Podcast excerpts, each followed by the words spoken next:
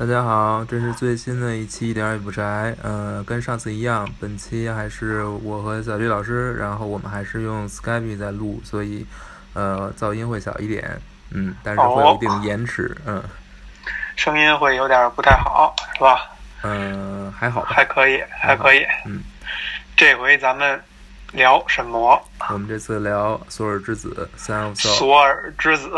对。啊。这个电影儿，呃，又是一个其实接近于热门的电影儿，因为我记得大概是差不多一年之前吧，就比较期待这个电影儿。然后，呃，尤其是在颁奖季的时候，几乎横扫一切，就是电影节的电影节也好，还是那个颁奖典礼也好的最佳外语片吧，就是。所谓的最佳外语片，其实就是偏小众一点的国家呃拍摄的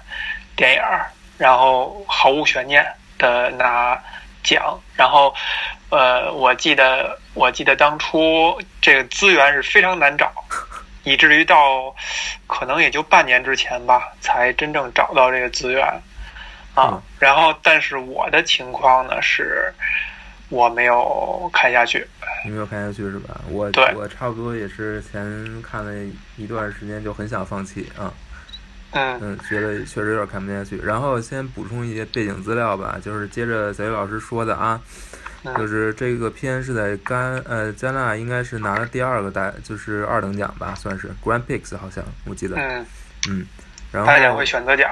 呃对。然后，但是比较有意思的就是这部作品是这个导演的第一部独立指导、独立指导的长片，feature 的 feature film，嗯嗯，第一部，而且这个主角的就是男主演，其实游戏中最重要的角色就是他，大量的戏份百分之六十可能都是追在他的身后在拍。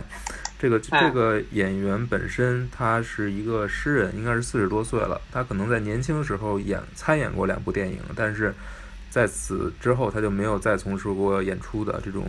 电影演出的这种活动。是个诗人啊，对，是个是一个诗人，这么厉害？是匈牙利人，应该是，因为因为这个导演是强，他是要求所有在游戏，就是在电影中，在 在在在电影中出现的角色，他们说什么话，他们就是哪里人，哪儿的人，必须要他们说自己的母语。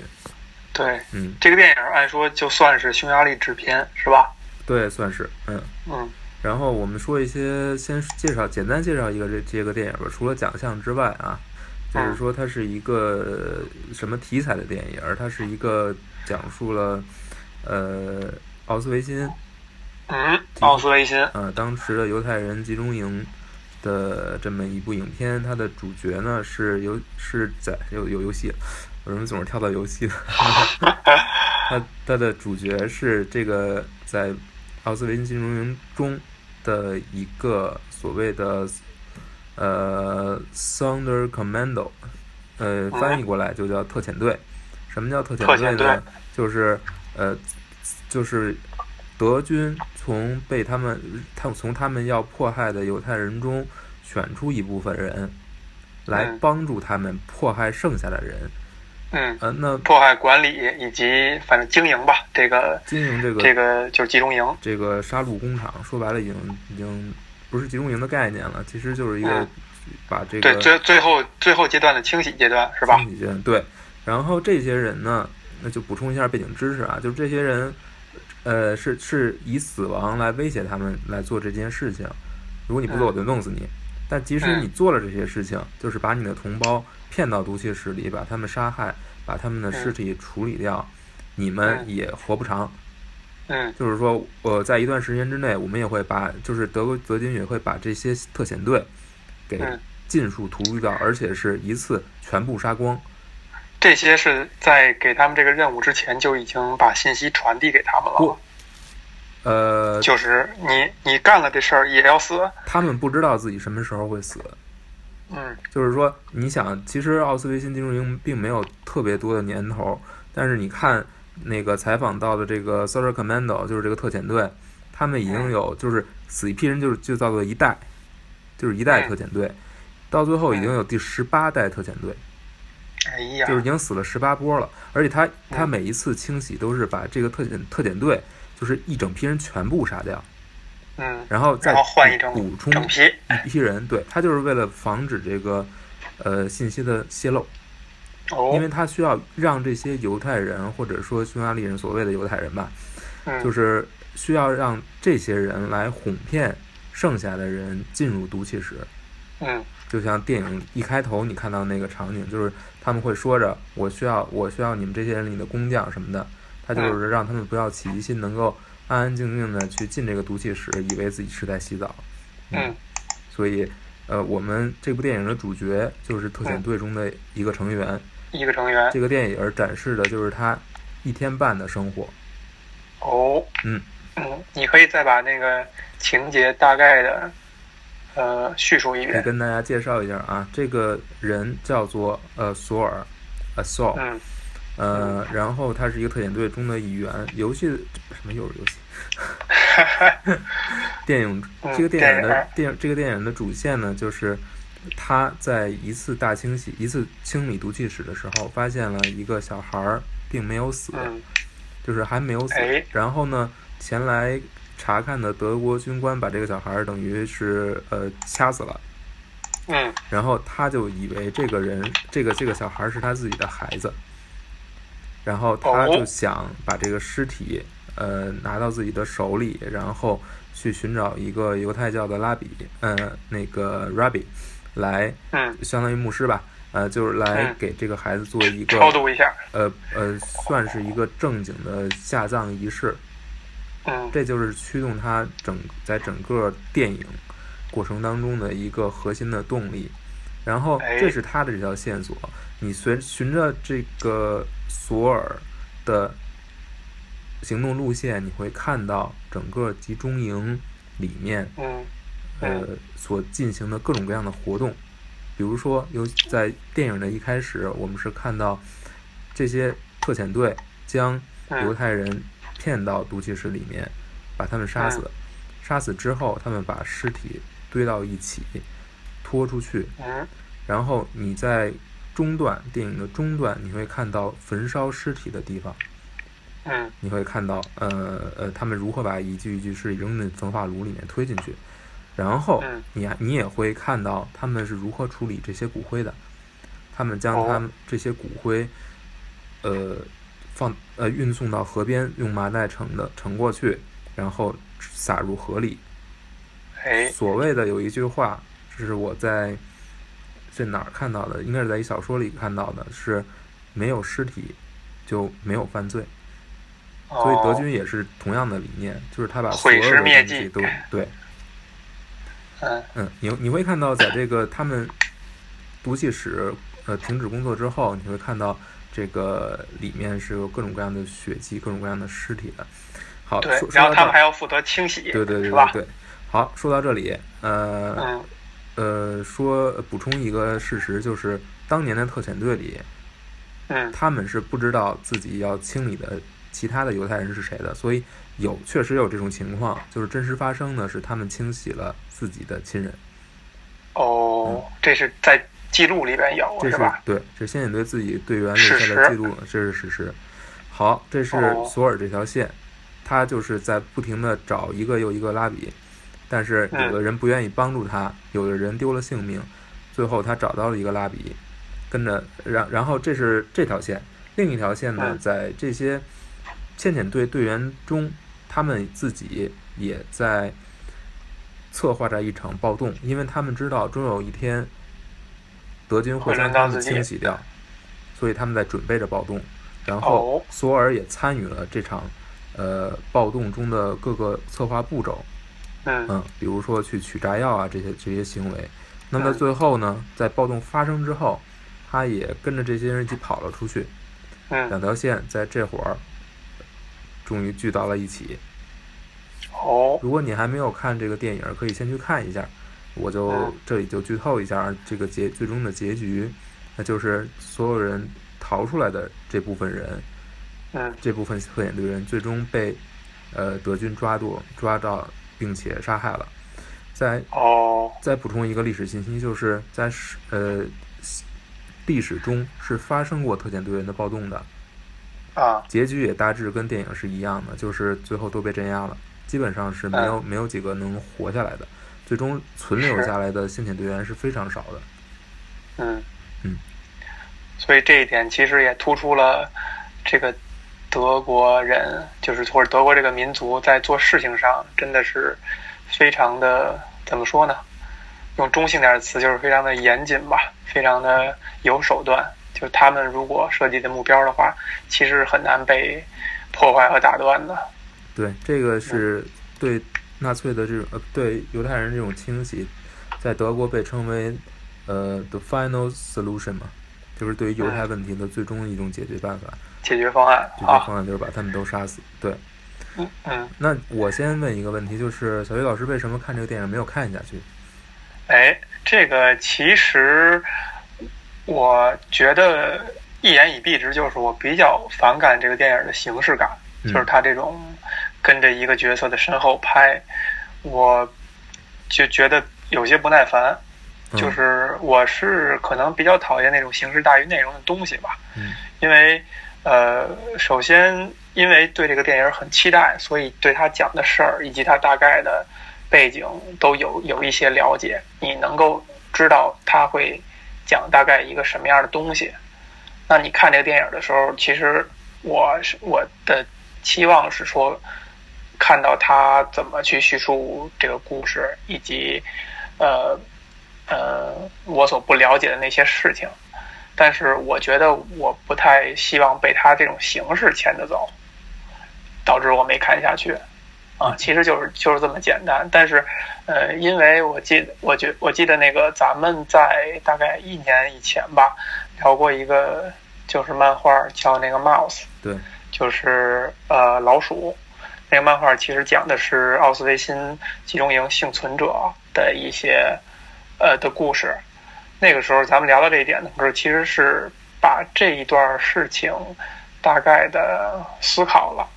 所以我其实看这个电影的时候，也是想去呃想去再回味一下对之前对这个事情的一个思考。所以我也想问你，你看完这电影以后，你觉得他有《Mouse》这本儿呃漫画讲这个事情讲的深刻吗？还是说他其实讲的比他要浅显？呃，从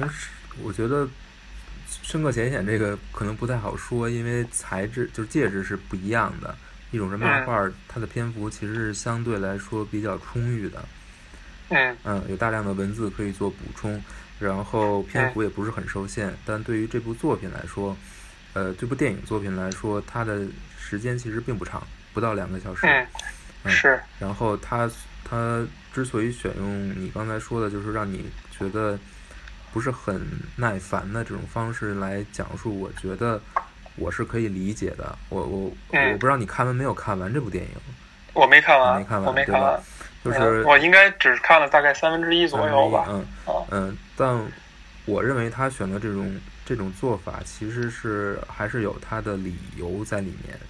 哦，对你可以说一说。我们我们下面就说说为什么这样。首先，我们来介绍一下，就是它的形式感到底是什么。嗯呃，首先在在漫呃在电影中，又改漫画了。在在在电影中在，电影中，百分之可能百分之八十的时间，这嗯。个视镜头视角都是跟在紧紧跟在索尔这个角色的角色的身后的，大有很嗯。多对于他的近距离的面孔的特写，然后对于嗯。他身，对于他的，就是因为镜头一直追着他的背部嘛，你会看到他背部嗯他穿的那件夹克身上，呃，不是不是夹克我记不清楚了，就是上面有一个嗯红红色的十字。红色的十字，而且是交叉性交叉的形式，呃，那个形式，而不是那个十字的形形式。呃，嗯就是表明他的特遣队的身份跟其他的嗯犹太难犹太的集中营里面的囚犯去区别嗯开来。区别开来。对，然后就是镜头一直在这么追着，这就导致除了主要角色之外的呃场景、人物都会处于一种失焦的状态。哦，这是一种很特意的处理。比如说，在游戏呃，在在我说游戏以后，大家就可以默认为是电影了。在电影的开场，我们会看到，呃，毒气室里面这一幕。这一幕其实，在其他的作品中，并就是其他电影也见过，是吧？你可能没有见到过他这样直白的。啊。就是说，你你记得在那个辛德勒的名单里面有一场景，有一个场景是也是这部作品就是辛德勒的名单遭人诟病的一点，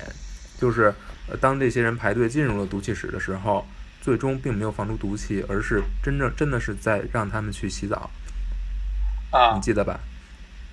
辛德勒名单啊，辛德勒名单是有这么一个桥段的。哦，那我还真是印象不深了。我不记得，因为其实毒气室的这个印象，你刚才一说，让我先想到的是那个《美丽人生》。嗯，美丽人生，但是他没有直接演绎，他是直接他是拍了这些人在脱衣服，然后很那个紧张有序的样子。嗯，哦，然后应该是没直接演绎那个毒气室内的情况。我我我的印象中，我是没有我我看的少啊，但是我是没有看到过直接演绎的。嗯，就是满满地的满地的尸体，真正的尸体，真正的裸露的尸体，就是不着，就是大量的尸体堆，还有对于这些尸体的处理，还有对于毒气室内部的构建，嗯，就是这种描绘，包括清洗地板啊，包括清洗地。盘，这这些非常细致的工作，是我在其他的电影里面是没有看到过的，在这部电影里面看到了整个过程，嗯。如果他不采用这种失焦的手分手段来处理，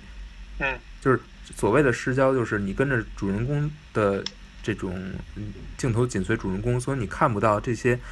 就是他们都是就是所有的周围周围就是背景式的东西，所有周围的东西你都看得非常模糊，但你知道你为什么你为什么知道？因为你能够看到一个模糊的场景，就是游戏就。就漫画呃，电影一开始是是是没有任何交代的，嗯，但是你你马上知道这个地方只能是奥斯维辛，哦，你你知道人类历史上只有这一个时段这一个时间点是会发生这样的事情的，他会要求人们把自己所有的衣服都脱下来进入一个封闭的地方。嗯，这个这个其实我可以说一句，就是，呃，其实你你你停下来，你现在思考，真的，如果给现在的年轻一点的人去看的话，他真的会意识到是那个场景吗？呃，我这个我无法确定了，但我我认为，如果稍有一点文史知识的话，就是经经历过，如果是中国人经历过正常的。呃，历史课是教育，他是会知道的，他是会意识到，因为这个场景是太太过特殊了。嗯，其实这块儿，其实这块儿让我突然想到，就是，呃呃，不知道以前咱们说没说过说过，就是咱们作为东方人在看西方人的时候，其实你是很难区分出他们之间细微的这种民族的差别，以及呃，就就是民族的差别吧，就是。这个西方人跟这个西方人，你看上去可能觉得差不多，但可能比如说，就像，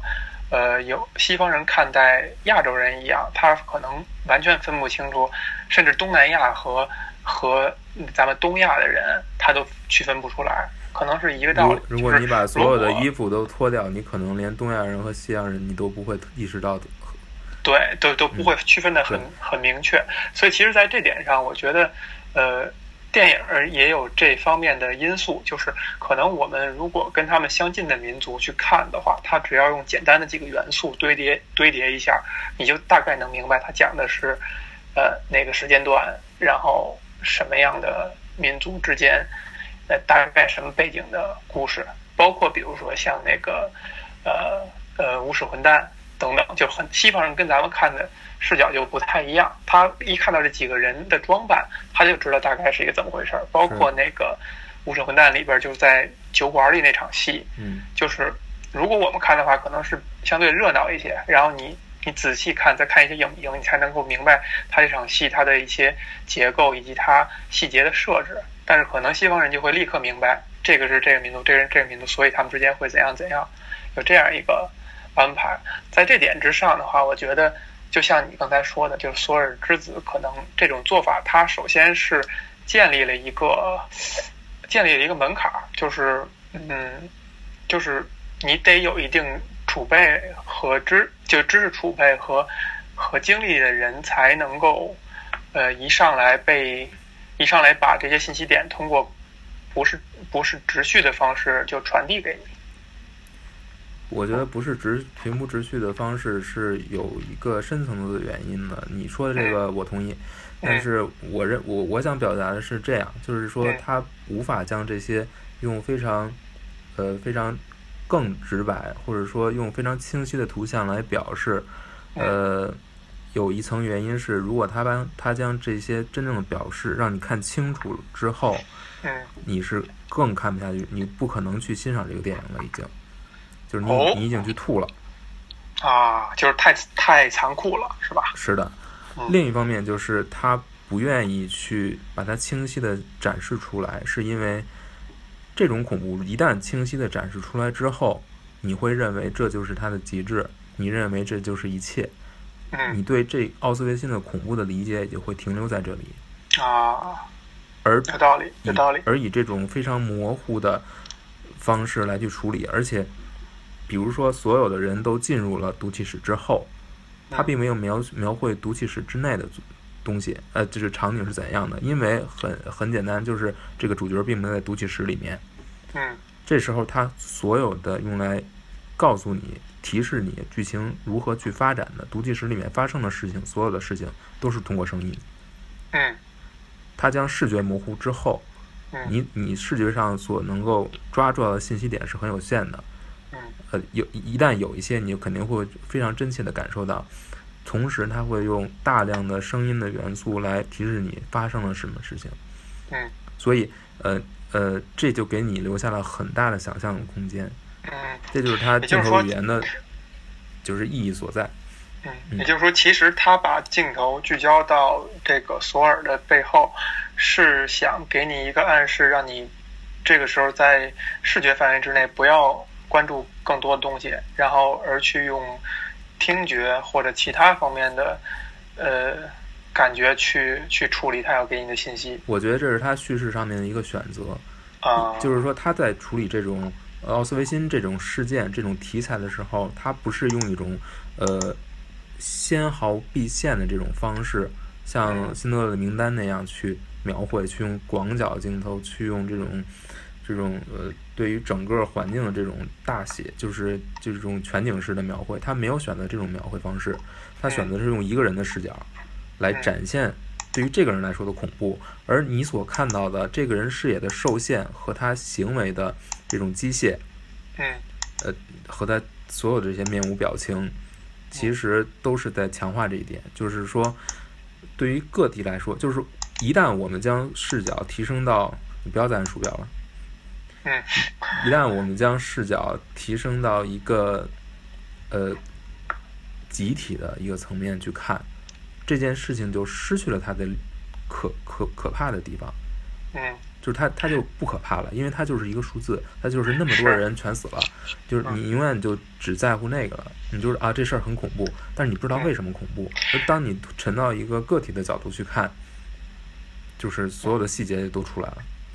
我在我在看那个就是《索尔之子》的这些剧照啊，就现在让我回想一个问题，就是你当他以这种视角、以这种方式去拍片的时候，你会觉得你呃，你对这个主角你是一个代入呢，还是还是你在你在跟着他去观察？哦，这这两个还是有一些细微的差别的话，就是你是你是代入了这个角这个角色，还是？你在观察这个角色，首先是观察，首先是观察。你你首先这个角色最让最就是他最明显的一个特征就是他是面无表情的，他是一个呃将自己的感情深深的埋起来。对我印象里边，他是一个一始终处在一个急匆匆的一个状态，始终处在一个所谓的行尸走肉的状态吧，我觉得是。就是他，他他没有恐惧，他的眼神里没有恐惧，他的眼神里也没有，也没有呃所谓的同情，嗯，什么都没有，他就是在就用他所做的事情，他在急匆匆的做，为什么在急匆匆的做每每一件事情？他在用这些事情填补自己的时间，填补自己的头脑，让自己的让自己有事情可做，让自己不用去思考，不用去反思，因为一旦反思，他马上会意识到自己所做的事情是极为恐怖、极为没有人性的。是，所以，所以他这种面无表情，他的这种行为上的这种，呃，我们感觉到他一直在各个被各个人推来推去，被嗯被这个管事的人、被士兵、被医生、被所有人推来推去。嗯他他一会儿干个这个，一会儿干个那个，他把集中营里面的所有事情都干了一遍，几乎。嗯。但所有的事情他都是在被动的去做，只有一件事他在主动的去努力去做，就是给他的儿子下葬。嗯。嗯，这个呃，这个电影儿它其实是在想讲什么呢？嗯，我觉得这个是很复杂的一个问题，但我们可以用另一个问题来去回答它，嗯。就是他一直在做的这件事情，就是给他的儿子下葬，但其中首先第一个问题就是，呃，我先把问题说了，首先就是，呃，叛变与给他的儿子下葬这两件事之间是有冲突的。嗯他为了给自己的儿子找拉比，他嗯呃为了救一个一个自称是拉比的人，他几乎死掉了，几乎被推到了坑里边儿，就是那个乱葬坑那种，几乎被弄死。这时候他就把他要取的这个炸药给丢失了。哦炸药一丢失之后，等于他就是牺牲了这些派他去取炸药的这些想要反叛的特遣队员的的这种，就是就是他没有完成这个任务，导致了后面他们的被动。也就是说，特遣队员有一个特遣队员对他的行对他说了一句话，就是“你为了一个死人而牺牲了活着的人”。嗯那么这是一个问题。电就是说，呃，对于死和活，他他是怎么看的？他可能跟一般人不一样。嗯第二个问题就是这个人这个儿子是不是他的儿子？嗯在整个观影过程中，我是经历了三三番四次的这种反复的。一嗯开始我认为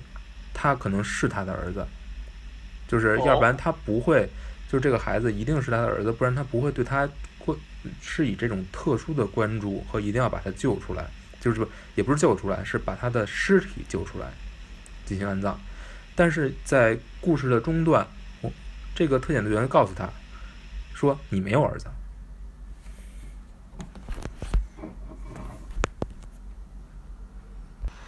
呃，至于他是不是他的儿子，在中段这个集中营，呃，集中营里面的特遣队员说你没有儿子。嗯。啊，就是你刚才没按暂停啊？我摁了，不好意思啊，我们网断了，嗯，所以我们重重复一段，希望大家能接上。对呀、你你说你经过了三番四次的反复，嗯，他到底是不是他儿子？对，就是中段特遣有一个特遣队员对他说你没有儿子，这时候他并没有反驳，这嗯，时候你就会以为哦他没有儿子，就是他自己是清楚的但是他不说，啊，因为他不会表现出来，他的面孔永远是没有表情的。嗯然后你你会以为以为他没有儿子，那么嗯就是说他有没有儿子这件事情，他会影响到他所你你如何去看待他所在影片中所做的每一件事情。如果这嗯真的是他的儿子，他做的每一件事情就合理了，都是合理的。如果他没有儿子，一切都变得奇怪了。都变得很荒诞。嗯，就是是这个人疯了吗？或者说他希望在这个孩子的身上找到自己遗一种失的寄托。遗失的一点寄托，遗失的一点人性，一点父性，嗯是是这样吗？但是到到在取摘的时候，你会看到他，你会看到他的爱人，但这个哦爱人是他的妻子、还是情人，我们还是不知道的，还是没有嗯说。就是言通过言语对白来给你的信息量是极为有限，而且是他的对白都是非常实呃非常真实的那种对白，并不是嗯。电影对白，有一种嗯。类似于纪录片的形式，就是给的信息很少，你要自己去拼。哦，然后在故事的最后，他又跟问到他的特遣队员说说他是我的私生子，哦，但是这个是不是真的，又是一个问题。嗯。在整个故事结束之后，其实导演是没有给给出一个完整的答案，属于就是他心里的答案，说这个到底是不是他的孩子，嗯没有。我们到最后也不知道他到底是他的私生子、亲生那个那个正常结婚的那个那个孩子，还是说跟他根本就没有任何关系。嗯，这是创作者故意留下的一个空白。嗯，所以从你看来，这个孩子是不是他的孩子，对整个的故事和他要表达的东西来讲是重要的吗？是或者说非是必要的？是非常重要，而且是非非常重要。关键的一个东西，而且最后的留白是非常精彩的。哦，中间的三番四抖，是每一次都让你去用不得不用重新的眼光去看这个故事。嗯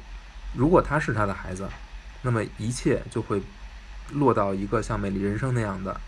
嗯可能是父女父子之间的这种关系。虽然儿子已经死了，但他对于父亲来说永远是一个儿子。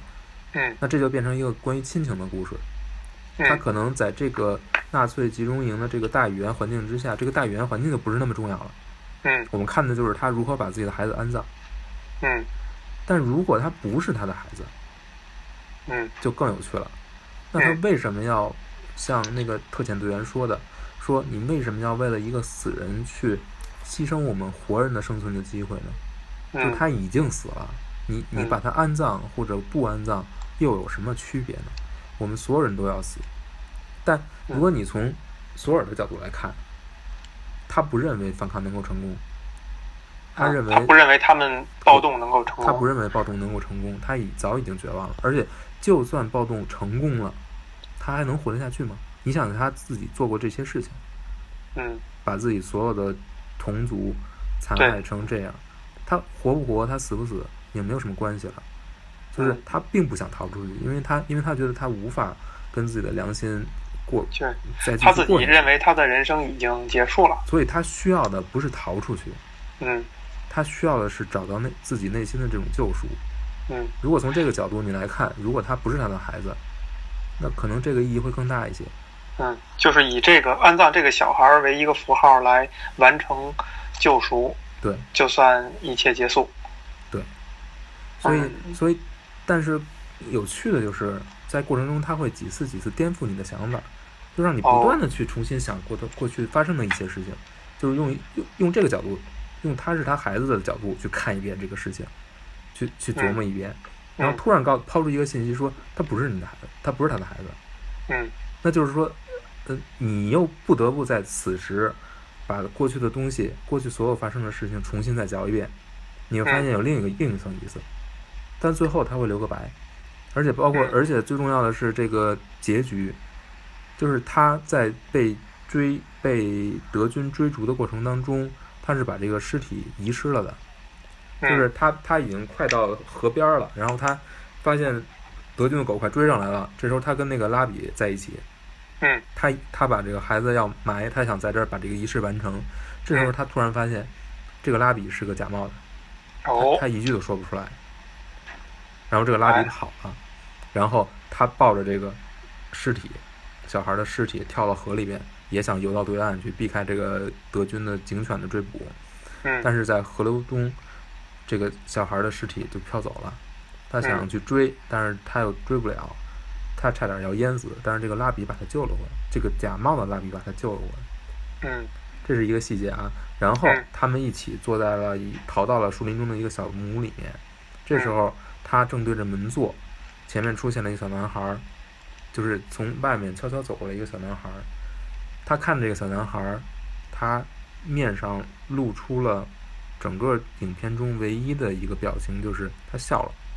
好这个小男孩儿就匆匆忙忙的跑走，跑到半路被德军截住，德军告诉他不要出声，然后德军把后面把这个索尔所在的小木屋这帮人所在小木屋包围，小男孩儿这时候镜头的视角就跟着小男孩走了，哦这个衣着很鲜亮的小男孩儿蹦蹦跳跳的跑到跑到了树林里，身后传来枪声，这个影片就结束了。这是最后的结局是吧？对这个结局嗯是很很值得我们去想一下，它到底是什么意思。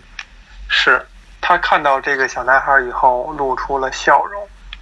对，嗯，挺有意思的。这个你是怎么样理解的呢？呃，首先看啊，就是他是不是这小孩是不是真的存在？显然他是存在的，但是他是一个什么身份没有任何交代，你不知道他是犹太人小孩还是德国人的小孩还是什么人的小孩。总之，德军没有伤害他，也没有抓他，把他放了。嗯。而且他是跟索尔对视一眼之时候，并没有任何其他信息，只是索尔有一个表情，就是他笑了。这时候他已经失去了自己的孩子的的尸体，他已经一无所有了，他连救赎的可能都没有了。但是他看到这个孩子，他笑了。嗯。然后这个小孩离去了，视角从索尔身上转到了这个孩子身上。嗯。从一。从开场这个视角一直盯在索尔身上，这时候移走了。嗯，索尔从一个主角变成了一个旁观者，或者说变成了一个无足轻重的人。嗯，就是好像是完成了一次传承。是的。嗯。但是这个传承又不是这个这个角色，这个小孩显然不是犹太的小孩。那不然的话不会被德军放走。是的。嗯。这个确实值得回味一下哈。嗯，所以是不是后悔了？啊？是不是后悔没有看完了？呃，我听你讲一遍也可以，真的也是可以的。但是我在想这个事情哈，就是首先你这个刚才说的这些是建立在这个小孩是是现实存在的，并不是一个那个电影的一个处理手法，对吧？嗯。我觉得它是现实存在，它也是一种处理手法，也是一种处理手法。它最后一种很是一种很张扬、很很跳脱的一个结尾。你觉得他这样做是不是呃，是不是感觉不没有在讲啊德国人跟呃犹太人之间的关系了？就是他这个电影已经不再讲这种关系了，而是在讲，而是在讲一些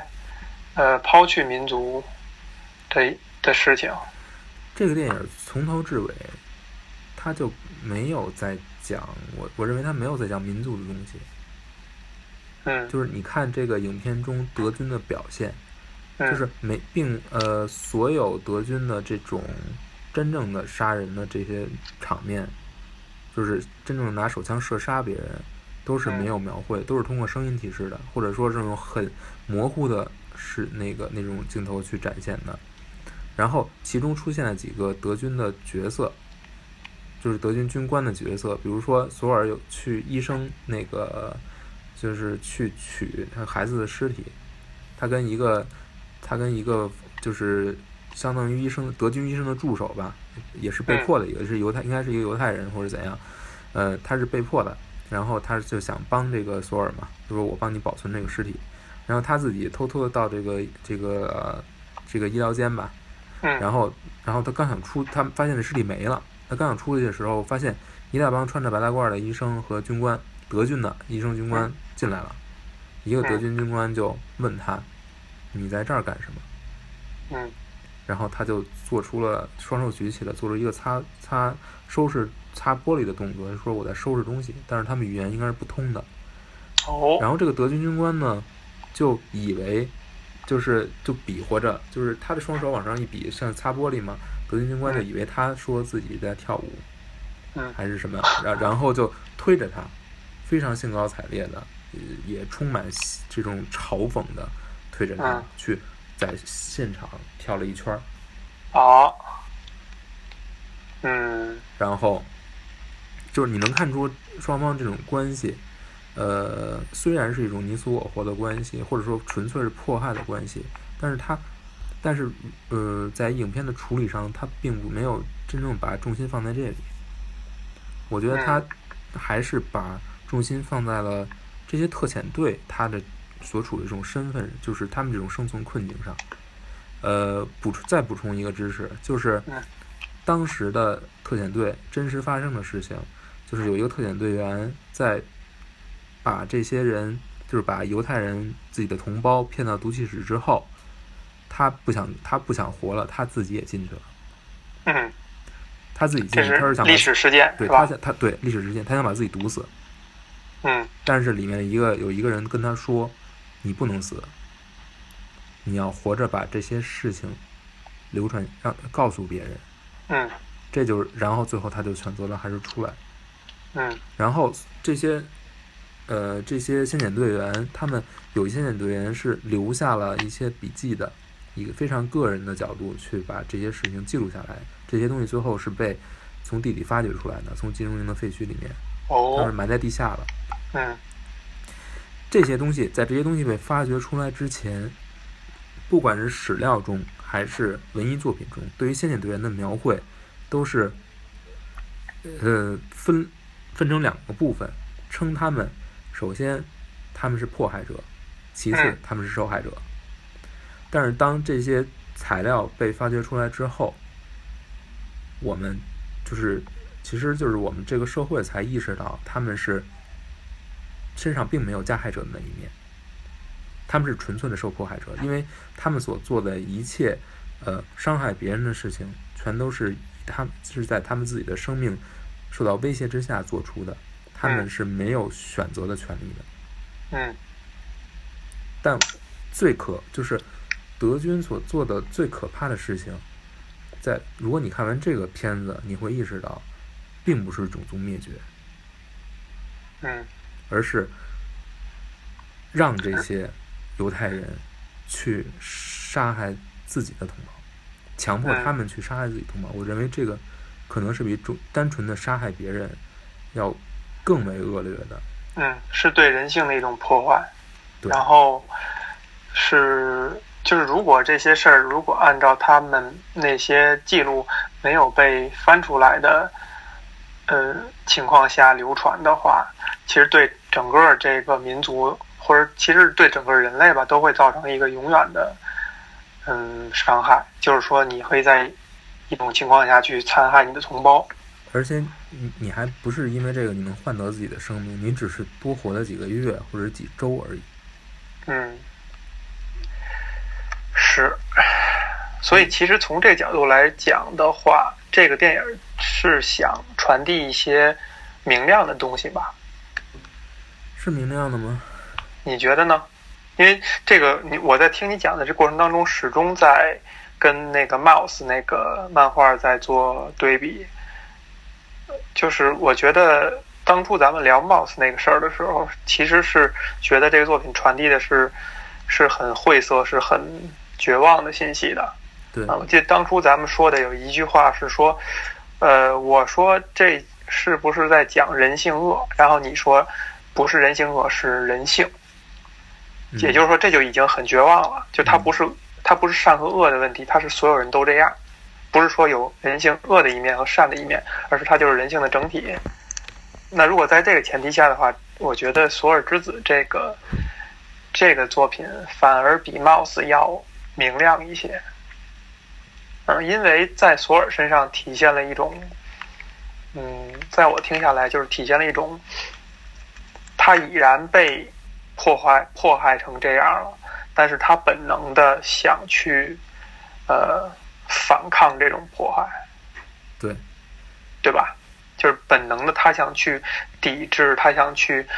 呃，救赎也好，挽救也好，去去修补他所受到的这种伤害。他修补的方式是，是他对这个小男孩这个宗教最终仪式的这种执着，对对吧？对。但我觉得这个电影并不是这么，就是这只是他想他表达出来的，或者说我们能够去理解的一面。嗯就是说，对于索尔来说，他所做的这些事情，你能看到他在这个行尸走肉的表面之下，他嗯还有着一个一份特别特别炽热的东西，嗯他一定要完成这件事情，尽管在这个过程当中会伤害到别人，他确实伤害到了别人，他造成了很多人的死亡，嗯。而且他还，呃，就是他也一定要完成这件事情，他他把这个当成了自己最重要的事情，但、嗯。但你从另一个角度去看，你如果你脱离他的视角，脱离索尔的视角，你去看，你会发现他做的事情伤害了很多很多很多的人，而且都是活着的人。这个我觉得，这个我不知道你怎么看啊。我其实想说，就是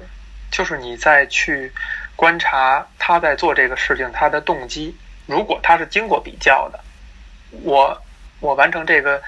很无理的，不不是在在我们看来是很没有意义的举动，而让更多人牺牲，他如果心心里很清楚的去计算这一点之后，他选择了让更多的人牺牲，那么显然这是一个不光明的做法，或者说不是很积极、不是很阳光的一种做法。但如果他他没有意识到其他人的牺牲这个事儿，他并没有把这个信息纳入到他思考范围之内，他只是想去执着为执着于一个呃一个所谓比较善良的事情的话，那我觉得这就是光明的一面，这就所谓的论心不论迹，就他所他的形式反而不那么重要了，是在这一刻他的真正的心里所思所想是重要的。从这个角角度来看，我觉得。呃，首先他是不是明确的知道这一点？他知道自己会伤害到别人，我认为他知道。你认为他知道？我认为他知道，但是这个这一点对于他来说不重要。他已经权衡过了。呃，怎么怎么说呢？就是我认为这个对于他来说已经他已经没有力量去考虑这一点了，因为他认为自己已经就是他的视角跟其他人是不一样的。嗯，他觉得你们这些做法反而是没意义的。不不不不，我认为他已经对于生死。对生死对他已经不再重要了，就别人认为重要的东西，他已经不再重要，他们的评判事情的标准已经不重要了，就是已经不同了。嗯。所以，并不是说他他，呃，并不是说他已经知道自己会造成别人的死亡，他还要这么做，而是说，而是说，在别人看来的重要的生命，对于他来说已经不重要了。你不能要求他，你不能要求他去用别人的价值观或者说这种标尺去衡量他自己的生活。你做你不可能这么要求他，只是对于他来说，他认为我们做下了这么多事情，我们活还是死已经不重要了，重要的是我们能够完成，重要的是我能够完成这件事。所以你说权衡，权衡首先这个是必须在你们有一个相同的道德准则，一个相同的社会底线在这里的前提之下，我们才能去谈这些东西。所谓论己不论心，呃，论心不论迹。但这些东西都已经崩溃了，嗯，他已经什么都没有了，他所有的道德都已经，他已经没有道德可言了，对，他已经是是就是人类中最卑微、最丑陋的一面，他已经是这样的人了，被迫成为这样的人了。你这时候，对于他来说，这是他唯一的希望，这是他唯一能够抓住的，所以他别的东西对他来说就是不重要。嗯，那他坚持的那些东西是什么呢？他坚持的那那些东西，用我们世俗的眼光来看，是很很没有意义的。嗯，就是人已经死了，你你你你去给他做一个葬礼，做给他念一段经，能改变什么呢？无法救活。有没有一点是说，如果他执着于呃犹太教之中的一些仪式和？习俗的话，就代表他为这个民族做了一个，做了又做了一份贡献。可以这么理解，比如说他之所以想要给这个孩子有一个完整的下葬仪式去念经，那也许是他相信有来世，或者他他认为只有通过这种合理的、符合传统的葬下葬模式，这个孩子才能够进天堂，才能够怎样，才能够有一个良好的去向。如果是这样的话，那其实是更可悲的。就是如果如果他们已经就这些先遣先遣队员，他们在策划逃跑、策划暴动也好，呃，索尔如果带入的视角是说，我们这些人已经完了，已经不配再去做这样的事儿了。那我这样坚持这种我们宗教的一个最后的一个仪式，呃。是我们这些人最后唯一能够做到，呃，呃，无论是抵抗这些，呃，嗯，德军，还是延续我们自己民族的文化，就是我们能够做到的唯一的事情了。我觉得你你自己听你这句话是很有意思的，就是你一直在以集体的角度来说话。嗯。你在说我们先遣队员怎样怎样。我们民族怎样怎样怎样？嗯，对于这个人来说，这些都已经不存在了，都不存在了。就是他不会在乎这些先遣队员的死活，并不是认为他认为这些人该死，他不在乎这些人死不死。就这些这些，你能在整个影片中看到，他对这些是没有概念，或者说他是麻木的。嗯，他已经没有这个集体眼眼里已经没有这些东西了，他没有这些东西，他没有集体的概念了，他不把这些人当成跟自己是同一个个体，或者说有有就是休戚相关的，他不这么认为。就是在做在做下这些事，你想他已经把自己的同胞骗进毒气室里面，如此的清理掉了，你认为他还跟自己的民族有任何关系吗？嗯，他跟这些先遣队员一起做了这些事情，你觉得他还能跟他们成为一个集体吗？嗯，就是因为他是一个有良知的人，他才会变得麻木，因为他必须要麻木，他才能把自己这些良知，让他不会反过来伤害自己。嗯，所以，所以我认为他现在已经没有集体的概念。这个片子从头到尾在抵抗的也是这种集体的概念，就是哦，就我属于一个集体，我要按照某种习俗来去做事，或者怎样。我觉得这个对于他来说没有意义了，已经。就是这些这些东西，你想想，是整个纳粹集中营为什么会发生这种对犹太人的屠杀，就是一个集体对另一个集体的迫害。为什么会发生这种迫害？就是所有人都认为。这个集体的人就是我的敌人，只要他属于这个集体，他就是我的敌人，他就是来伤害我的利益的，他就是不纯洁的，他就是就是应该去死的。嗯，所以所以所以，如果我们还用就是那我们可能在看集中营题材的作品中，我们首先要去在乎的，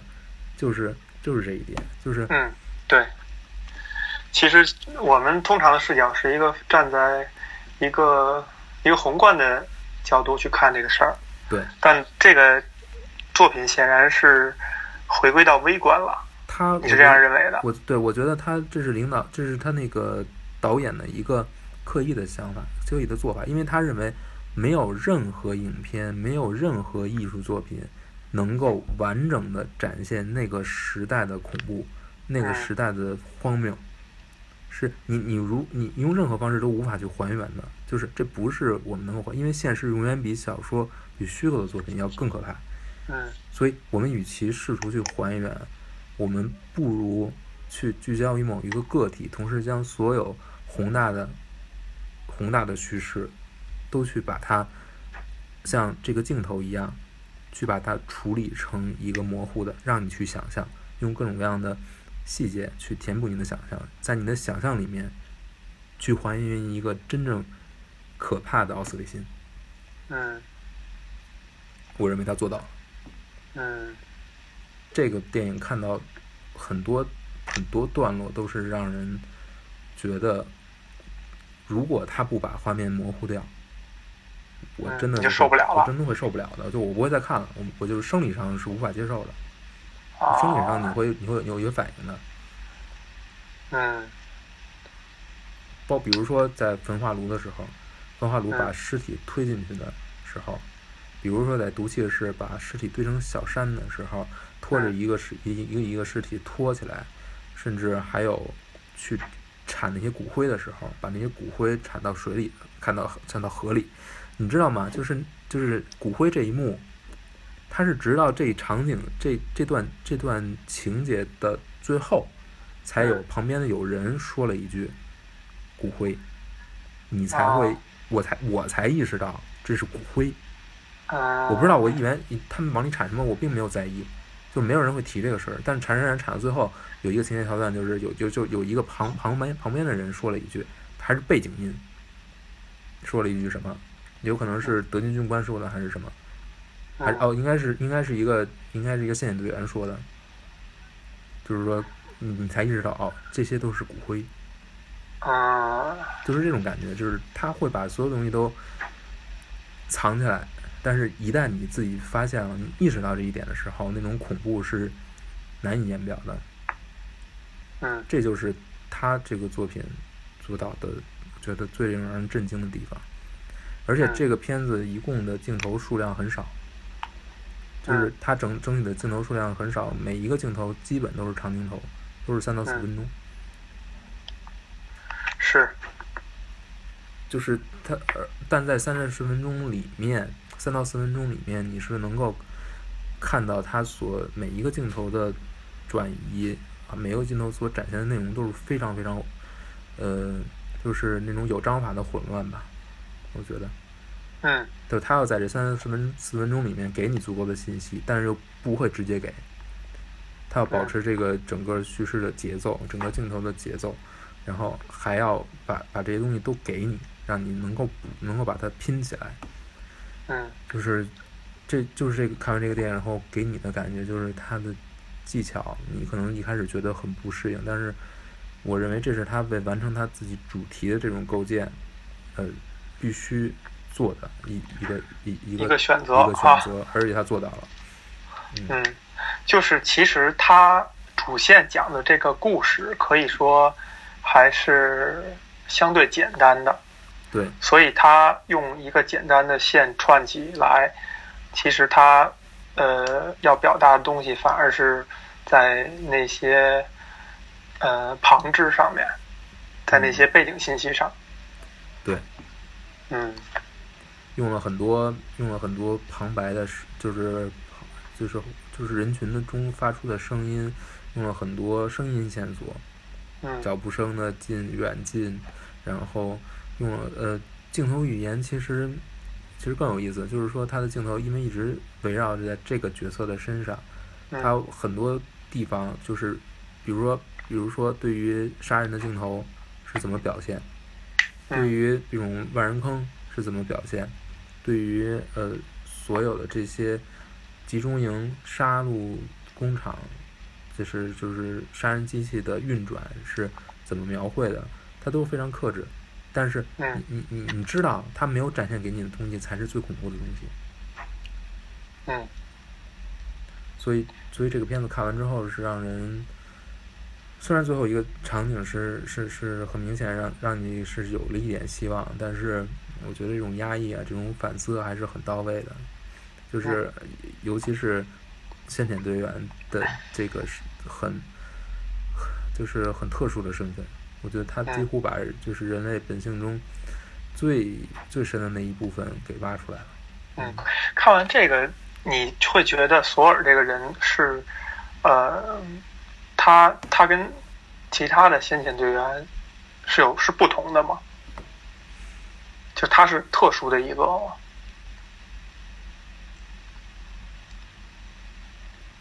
他跟可能跟大多数先遣队员的想法都不一样。嗯。就是这个特殊是，嗯，你觉得是合理的，或者说它是存在的，还是说，嗯，是导演和编剧营造的一种特殊，然后来讲讲他们想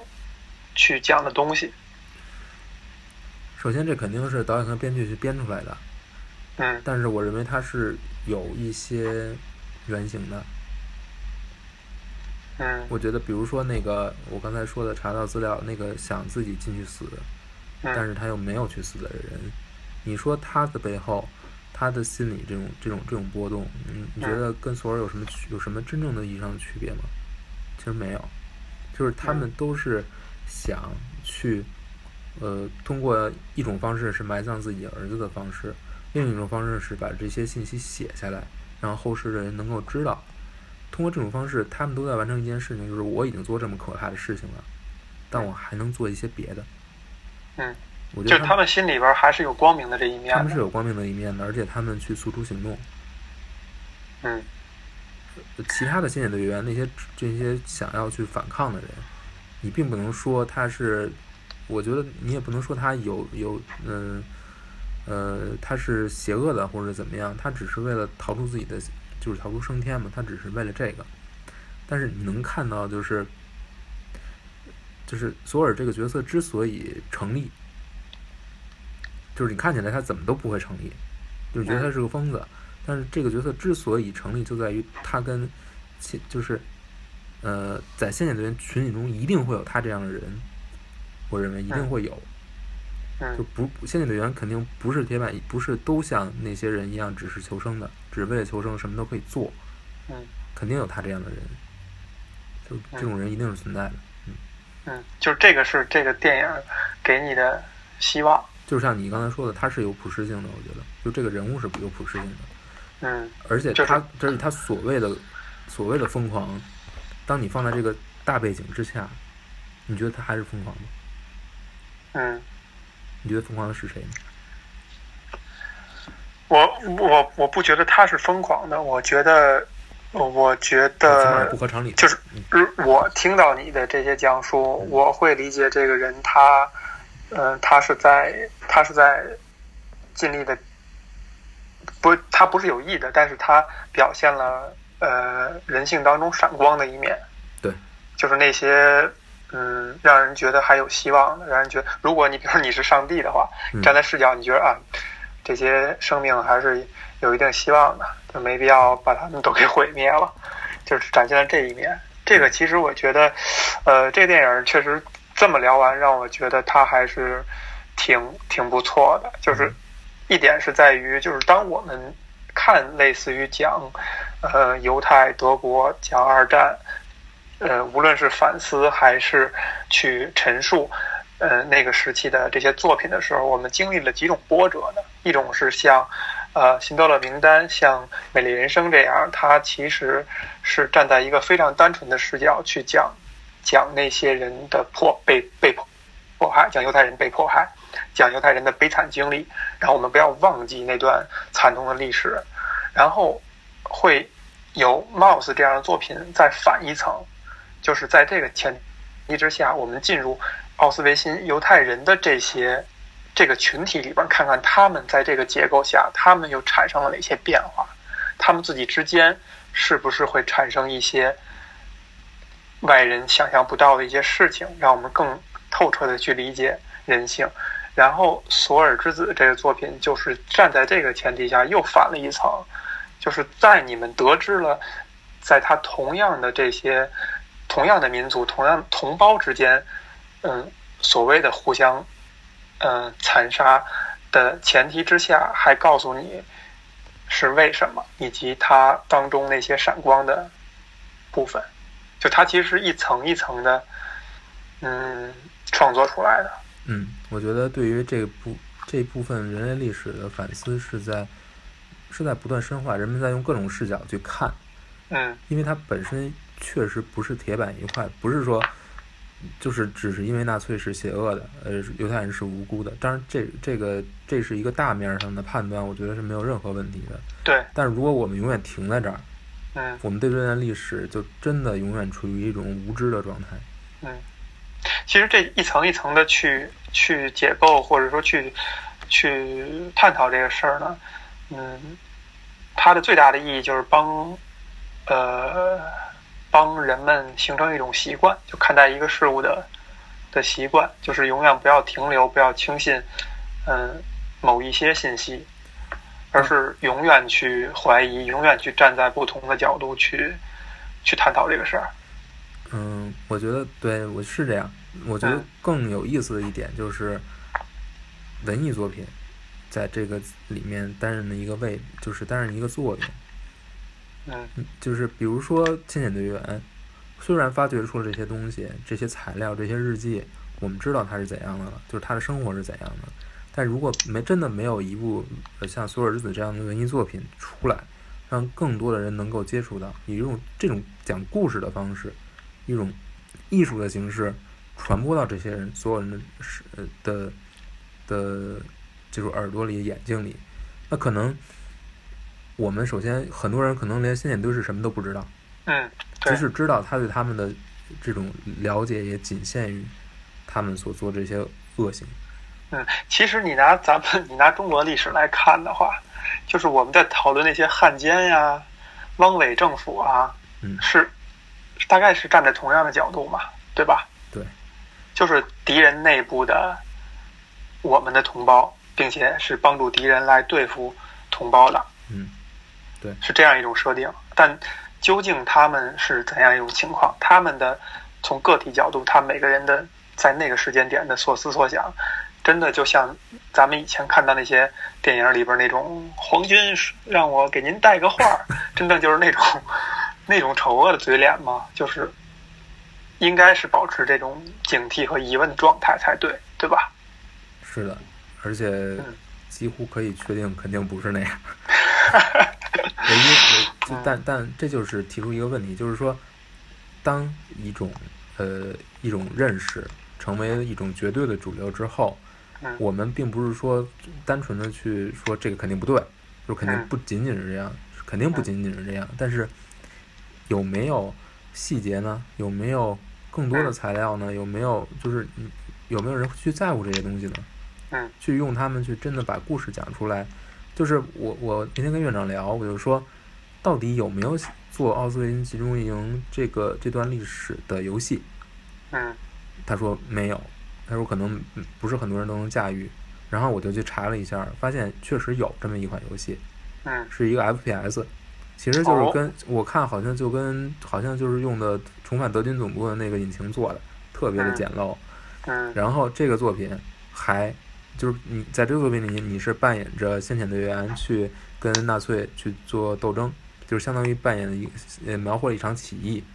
嗯，啊，嗯，但其实就是就是就是一个主视角射击嘛，而且还是二 D 的那种。然后这，然后这个游戏还遭到了犹太团体的抗议。哦。嗯。然后为什么呢？呃，他觉得他们觉得美化先遣队员了，是吧？那可能是吧。嗯。但但这个很有意思嘛，就是说，呃，有人敢于触碰这个题材了，但是很遗憾，他选择触碰的方式是一种非常非常没有水平的方式，简单粗暴的，非常简单粗暴，非常。都毫无意义的方式。嗯，那那我想提出个问题就是，这个题材真的没法做游戏吗？嗯，你你想想那个《Papers Please》这个游戏，嗯，其实他已经摸到了，就是他找到了一种很合适的游戏方游戏方式去匹配这种类似的，相对来说有一点类似的题材，已经已经找到了。嗯，嗯。所以这个题材能不能做出游戏，我觉得是一个很值得一想的事情。嗯，嗯，对，它其实怎么说呢？它其实就是就是在讲一种一种纠结吧，就是就是不能停留在一个符号化的对某呃几派人的一种符号化的摆布，然后就。不探讨为什么和呃怎么形成的。对，但这其实就是纳粹集中营这个悲剧发生的最根儿上的东西。对对，就是它形成了一种这个当初咱们在说 Mouse 的时候也聊过，就是它形成了一种结构，在这个结构下，呃呃想法和和处理方式会发生改变。嗯嗯，这个结构就像一个系统一样，它是。它是这个东西的根源。嗯，嗯，好，有意思。我确实产生了再把这个电影拿过来看一遍的兴趣。好，嗯，行，就这样，好，就这样，嗯。